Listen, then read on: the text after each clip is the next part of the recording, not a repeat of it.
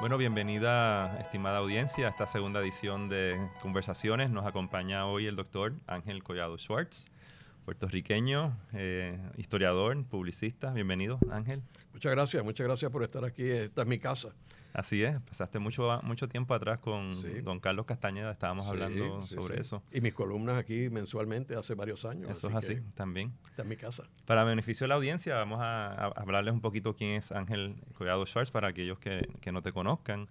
Eh, el doctor Collado Schwartz eh, ha sido eh, profesor y sigue siendo profesor visitante del Departamento de Historia de la, Universidad de Columbia y, de Yale. Tiene un doctorado en Historia de América Latina Contemporánea de la Universidad Complutense de Madrid, con una maestría también de empresas de Syracuse University. Ha sido publicista, fue fundador de la red de Sachi and Sachi, Nazca Sachi and Sachi. También es autor de varios libros. recientemente va a publicar uno del cual vamos a hablar, pero tuvo una gesta y continúa teniendo una gesta cultural con eh, histórica con su grabación de Voces de, la Cultura, de la Voz del Centro, un programa que, que abrió camino acá en Puerto Rico. Eh, así que Ángel, ha sido, tú has sido una persona eh, multifacética en Puerto Rico que has, entrado en temas políticos, en, temas económicos, sociales, culturales, históricos. Tienes una visión de Puerto Rico muy completa. Y últimamente has estado también vinculando tu, investigación histórica con la historia global porque mucha de nuestra historia, historiografía nuestra es bastante insularista, ¿no? Eh, así que vamos a hablar un poquito primero qué ha estado haciendo Ángel Collado, Collado, Schwartz en los últimos años y tu experiencia como profesor en Yale y en, Colombia. Bueno, primero esto viene cuando, como tú mencionaste, yo estuve trabajando en el mundo de la publicidad, de las comunicaciones y fundé, de hecho, la única multinacional puertorriqueña en la historia de Puerto Rico con operaciones en 20 países de América Latina y Nueva York, Miami y Los Ángeles. Pero luego que esa etapa eh, pasó, este, y, fue una etapa excelente, y yo, eh, eh, la verdad que fue bien fructífera esa etapa. Pero llega el momento que vivimos solamente una vida. Mm. Y yo soy de los que creo que yo nunca me voy a retirar. Yo me retiraré cuando yo me muera. Cuando tú veas la esquela, tú puedes decir, Ángel se retiró. Mientras no haya esquela, no estoy retirado. Y obviamente, y tener una salud, yo tengo una salud espectacular, gracias a Dios. Así que en realidad, pues eh, yo voy a seguir siempre, siempre activo y ya en la última etapa, pues me fui a estudiar, este, eh, empecé a estudiar en el Centro de Estudios Avanzados con Ricardo Alegría. Y luego fue que me fui a España, hice toda mi investigación en el Archivo Nacional de Washington y la Biblioteca de Truman en Independence, Missouri, en la de eh, Eisenhower en Abilene, Kansas. Así que ahí decidí que mi futuro iba a estar en, la, en el área de la educación. Y ahí que viene que fundo eh, la Voz del Centro, Fundación de Voz del Centro, con el programa de radio, que ya estamos grabando mañana el programa número 817, 818, desde el 2002. Un proyecto que surgió en unas conversaciones con Juan Manuel García Pasalacua. Y, y, yo creía que esto iba a ser una cuestión de unas semanas. Y se, se me iban a acabar los temas. Y no se me acabaron los temas. La única regla en el programa es que ningún político activo es bienvenido al programa. ¿okay? Expolíticos, sí, yo he tenido exgobernadores, he hablado de gobernadores, este, pero no ningún político, ni ningún jefe de agencia tampoco. Están off limits. Pues no voy a permitir el programa sea utilizado para fines partidistas. Eh, y trato de ser lo más objetivo posible en el programa.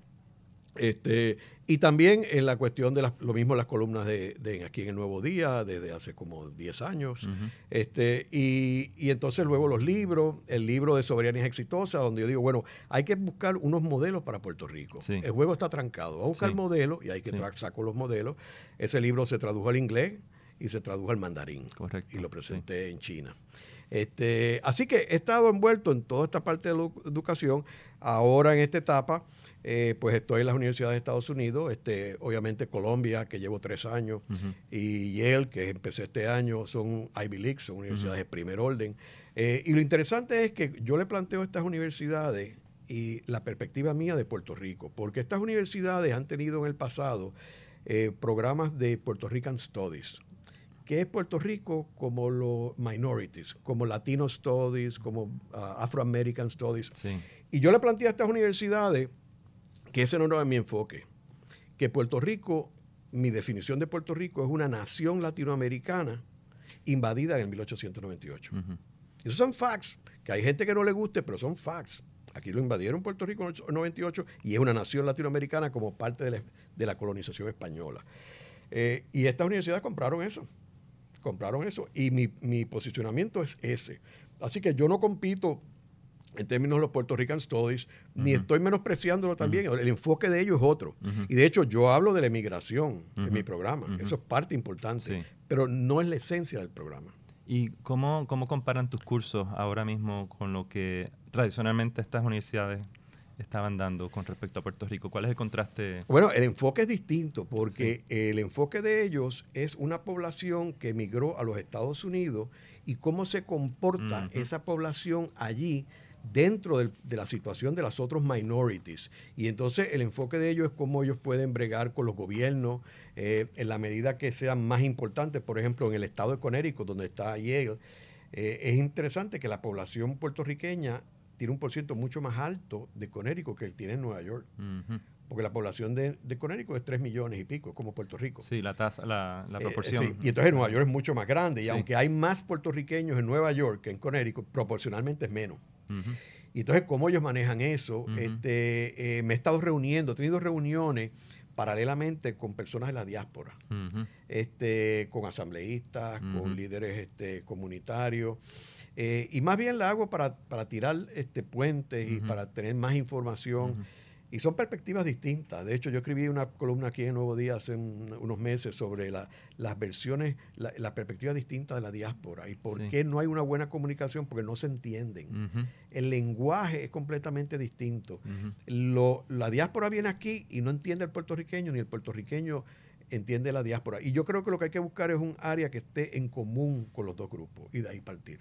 Tú no vas a convencer a los de allá que sean como los de aquí, ni a los de aquí que sean como los de allá. Son dos circunstancias distintas, dos mundos distintos. Tú has estado observando a Puerto Rico, lo has estado estudiando, lo has estado viviendo eh, por tantos años y este ir y venir de, Puerto Rico a, estas universidades y en tu investigación, eh, ¿qué, Puerto, qué, qué, tú has visto de Puerto Rico? ¿Qué, qué país está eh, manifestándose ante, ante nuestros propios ojos en tu, en tu experiencia ¿no? como historiador? Bueno, lo que te digo es, y, esto es a todos niveles, porque igual que pues, pues yo puedo estar bregando con líderes de la diáspora, puedo estar, tú sabes, en actividades sociales en la Quinta Avenida, tú sabes, a alto nivel, y hay algo consistente, la ignorancia sobre Puerto Rico.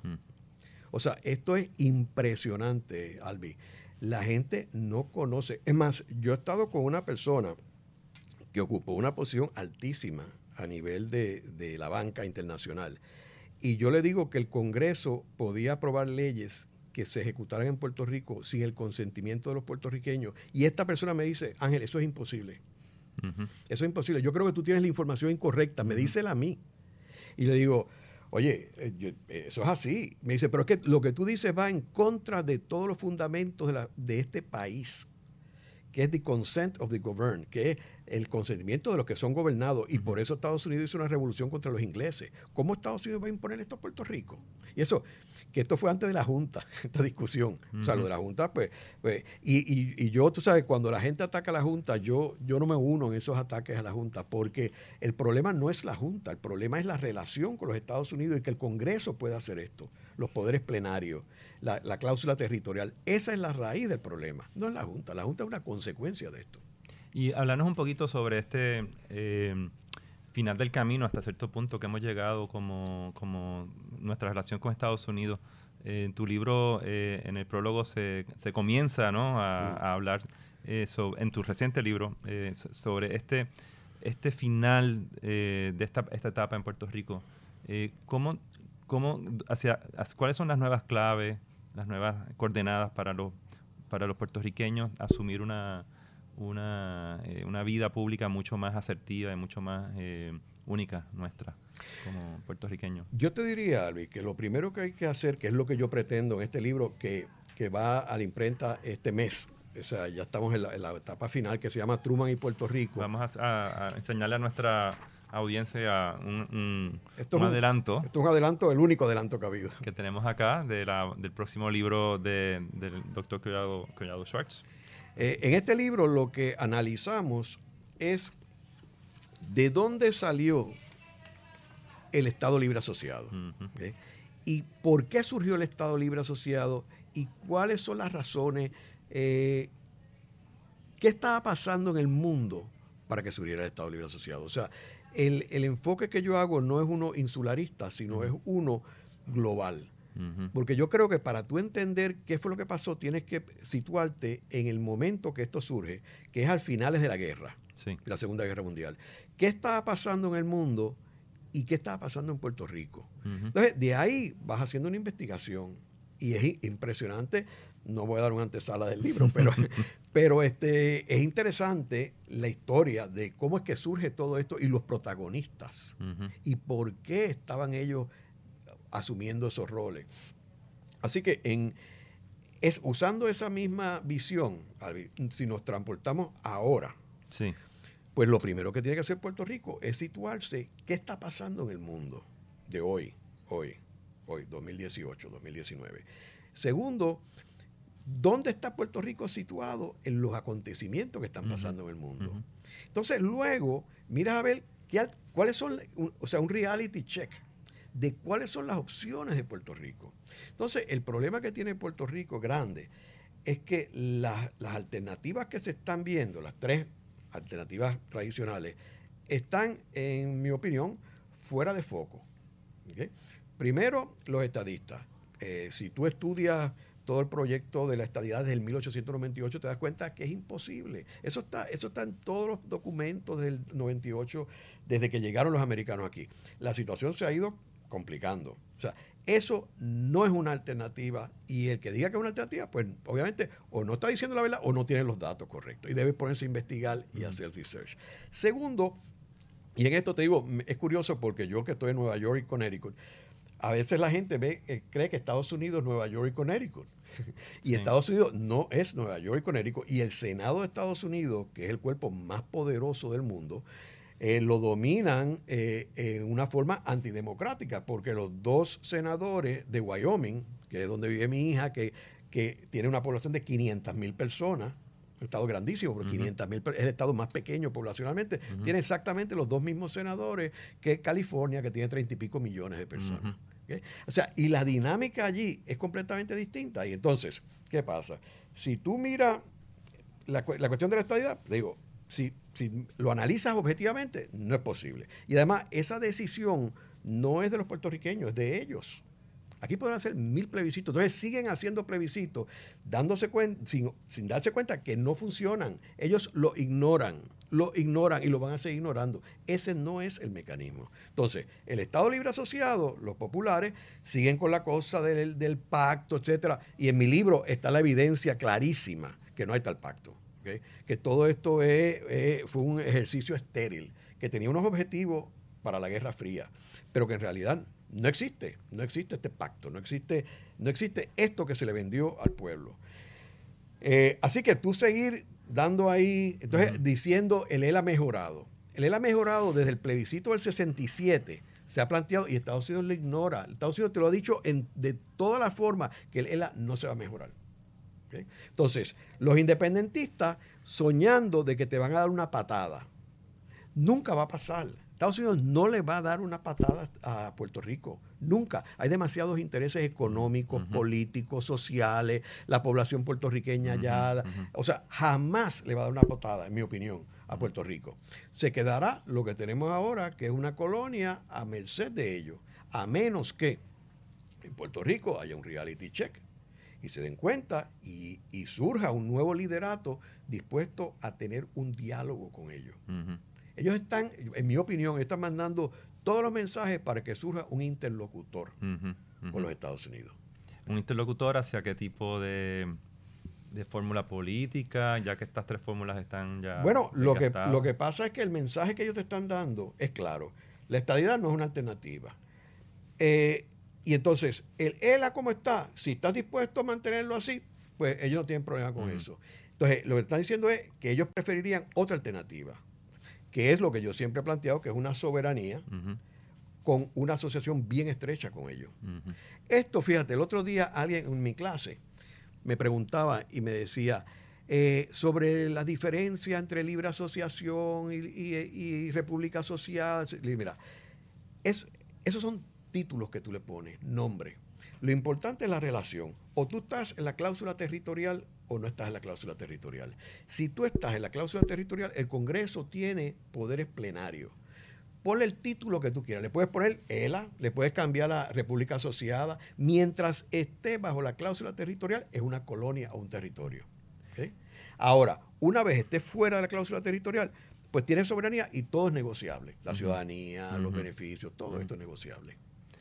Mientras está ocurriendo este, este diálogo, o ocurre, ¿no? Eh, también hay unas, unos diálogos, diálogos internos dentro de Puerto Rico. Después del huracán María, eh, Puerto Rico sí, ciertamente quedó expuesto, ¿no? Su inequidad, la inequidad, eh, la pobreza. También empezó a surgir un, o empezó a surgir un liderato que siempre existió de base, una identidad hacia mucho más fuerte. Después del huracán, los puertorriqueños nos agarramos a lo único que nos quedaba, que era nuestro sentido de, identidad y de solidaridad con, nuestro, nuestro ¿no? Eh, con pueblanos. Hay, hay también eh, un diálogo que tiene que ocurrir internamente sobre, mientras, mientras está sucediendo esa conversación con Estados Unidos, cómo los puertorriqueños desarrollamos también una manera distinta de relacionarnos con nosotros mismos, ¿no? políticamente, socialmente, culturalmente. Eh, ¿Qué, ¿Qué, tú has visto en esa, en esa dinámica mientras estás haciendo tus tu, tu viajes, viendo y viniendo? Pues fíjate, Albi, yo en ese sentido estoy un poco pesimista. Sí. Porque si bien hay algunas iniciativas aisladas, aisladas eh, en realidad el hecho de que estén colapsando las instituciones es algo preocupante porque eh, tienes, por ejemplo, instituciones importantes en Puerto Rico, como la Universidad de Puerto Rico. La Universidad de Puerto Rico debería estar a la vanguardia. Eh, yo que escribí una columna hace una semana eh, sobre Israel, que estuve allí, cómo Israel tiene toda esta cantidad de universidades, todo el Estado. Y todo el juego importante que juegan estas universidades. En Singapur lo mismo. o sea, cuando ellos entraron en una crisis abrieron una segunda universidad. Entonces nosotros le hemos ido recortando. Y tú sabes que yo estuve en la Junta de Síndicos de la universidad y yo reconozco los problemas que hay en la universidad y la politización que ha pasado en la universidad. Y politización no estoy hablando a nivel partidista necesariamente, estoy hablando interna entre los profesores y los estudiantes. O sea, aquello, aquello necesita un, cambio grande, grande. Eh, pero no es quitándole los fondos, o sea, eh, es reestructurando los fondos. Este, tú tienes ahí unas escuelas de medicina, la escuela de, Mayagüez, o sea, tienes el recinto de Mayagüez, o sea, tienes unos recursos espectaculares. Y entonces eso puede ser un gran centro. Otras instituciones este, sin fines de lucro que se han ido colapsando, como el mismo este, Colegio de Abogados, el Ateneo puertorriqueño, son instituciones importantes que ya están fuera del panorama. Este, y entonces eh, los mismos medios de comunicación, o sea, te, o sea antes había unos grupos de medios de comunicación, ya no, o sea, la asociación de periodistas está más pasivo. Eh, hay, hay, hay, cuestiones aisladas, el centro de periodismo investigativo, o sea, pero son aislados. y, y yo creo que sí, hay lugar para que asuman una posición protagonista, pero no, no, se, no, se está dando. Y a la misma vez hay una nueva generación eh, viniendo, ¿no? Eh, más allá de los millennials, eh, pero ciertamente los millennials son los que están rompiendo este, los paradigmas, más, más global, más conectada, más, más también apática a, a, lo que está sucediendo. y, y cómo, cómo, cómo el, los cambios globales que están ocurriendo, el cambio climático, eh, los, aspectos eh, totalitaristas que están ocurriendo en, varios, varios países eh, nacionalistas. esta generación de puertorriqueños que está surgiendo está, está observando todo esto, esto que está sucediendo y, se está preguntando cómo Puerto Rico entra en esta en este, en este mundo de cambio y cómo se inserta de una manera, de una manera proactiva, positiva, propositiva, eh, con ese nuevo liderato que existe, ¿no? Eh, y la clave, eh, como tú creo has dicho muy bien, es la, educación y cómo, pero, y cómo integramos a estos jóvenes a este, a este diálogo interno que debe haber en Puerto Rico, ¿no? La complicación que nosotros tenemos es la emigración. que es algo que no sucede, por ejemplo, en Brasil, que no sucede en España, que no sucede en Francia, que no sucede en Inglaterra. eh, ni en Estados Unidos. Y es que muchos de estos jóvenes educados se están yendo de Puerto Rico. Entonces, eso es un problema serio.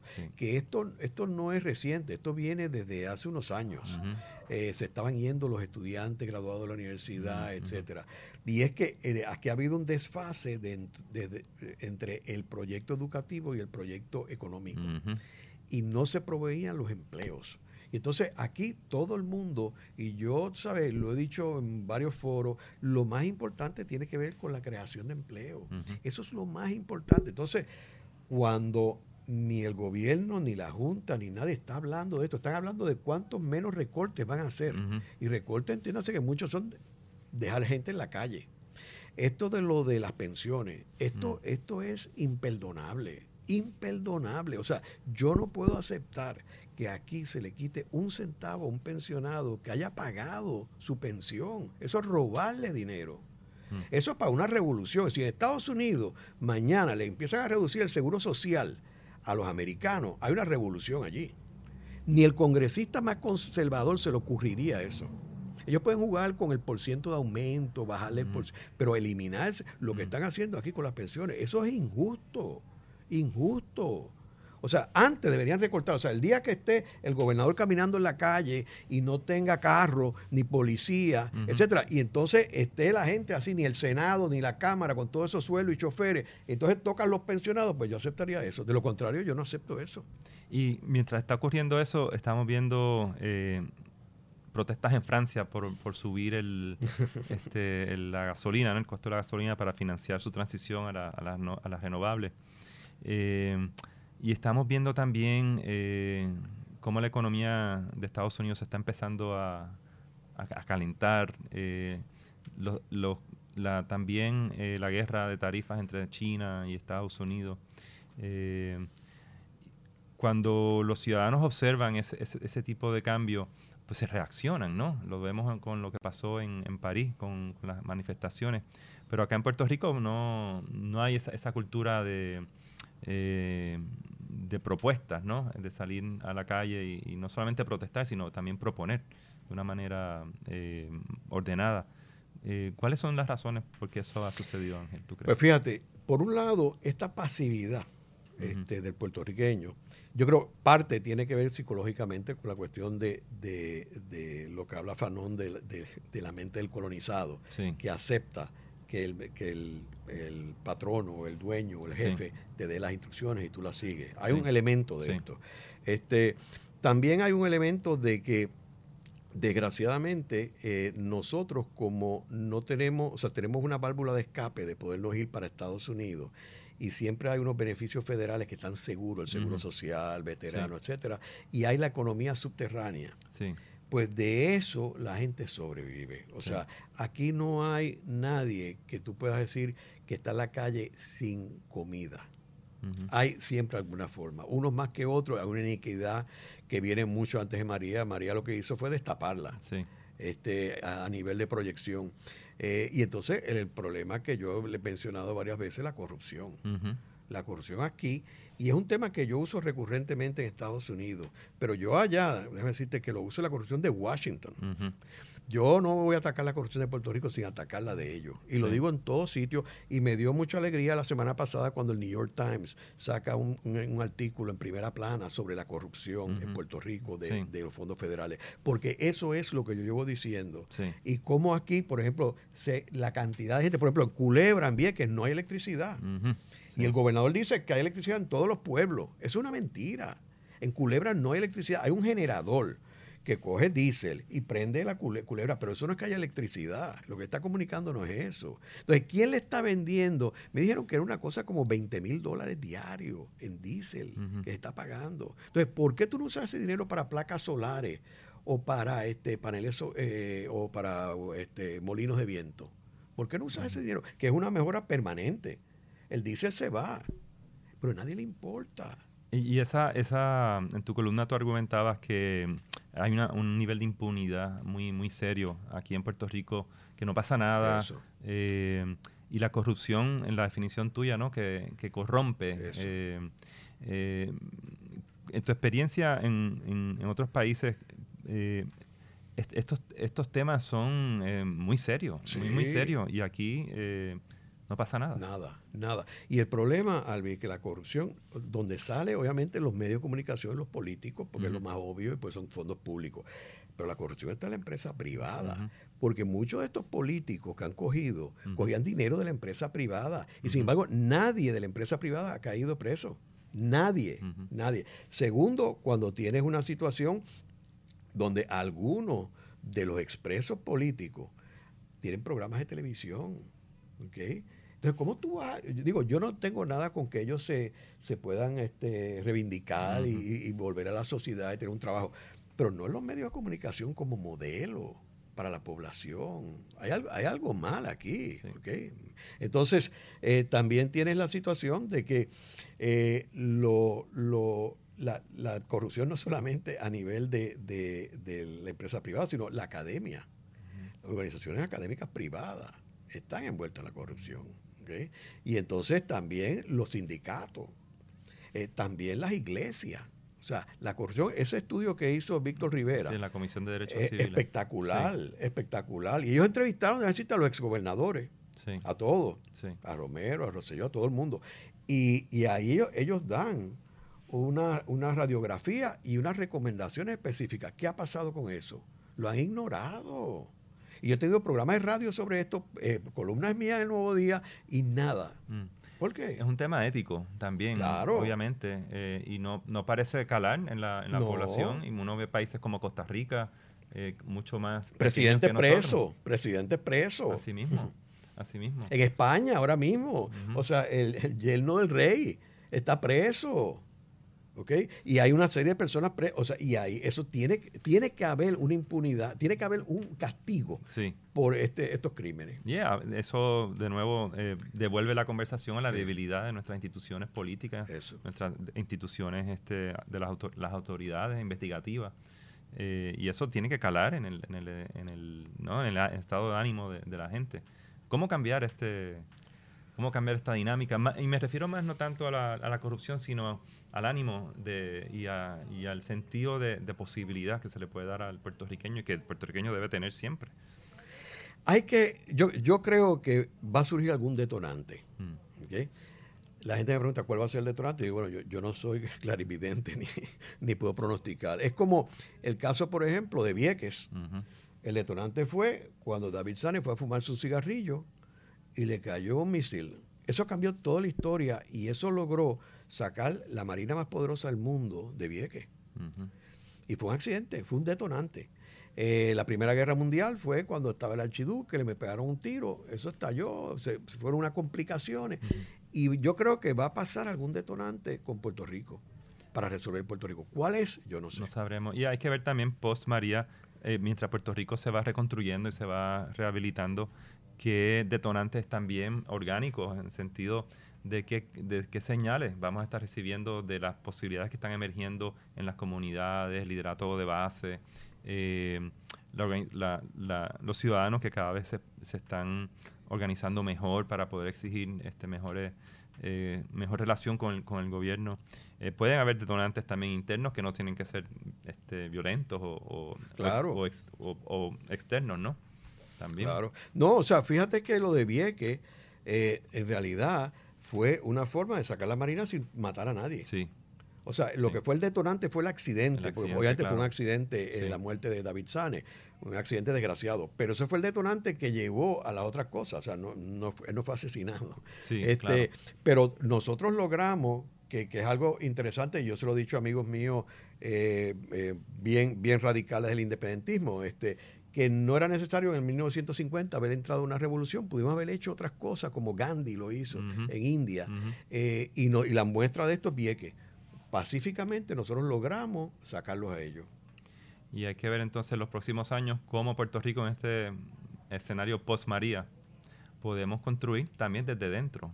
Correcto. Eh, exigiendo también una nueva relación con Estados Unidos, atemperándonos a una nueva realidad global, eh, pero cómo se, cómo se construye un proyecto de país en paz, también solidario, eh, equitativo, eh, de manera que no, no caigamos en las mismas circunstancias que, agravaron la vulnerabilidad de Puerto Rico antes del, huracán. Esa es la clave. De acuerdo. Ángel, encantado de tenerte acá. Vamos a estar este, muy a la expectativa de tu, de tu libro. Muy bien. Felicidades por un trabajo patriótico de toda tu vida.